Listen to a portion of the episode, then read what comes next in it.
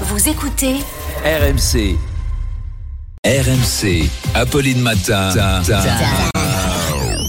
Attention. Attention.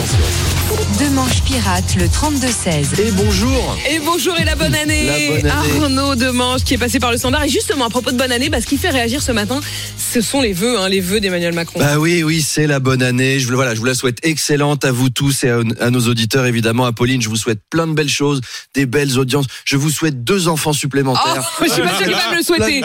Cool. C'est son rythme de parents. Alors, vous avez sans doute regardé euh, les vœux d'Emmanuel Macron dans la bibliothèque de sa grand-mère. C'était des vœux étranges, hein, j'ai compté 19 minutes de vœux, il a cligné des yeux trois fois.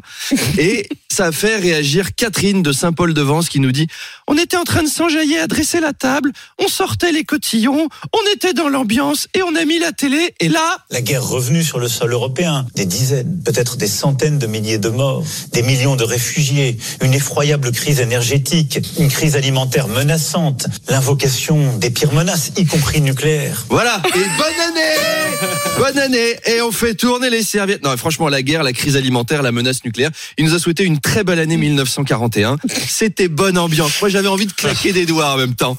Pas vous, le côté géo du Club Med. Alors, c'est un discours qui a fait réagir Michel Houellebecq, qui nous a laissé... Non, mais moi, j'ai bien aimé ces vœux. C'était... C'était bien sombre, c'était bien déprimant. Je me suis caressé les tétons en l'écoutant. Voilà. Non mais mercredi Adams peut demander la, la nationalité française.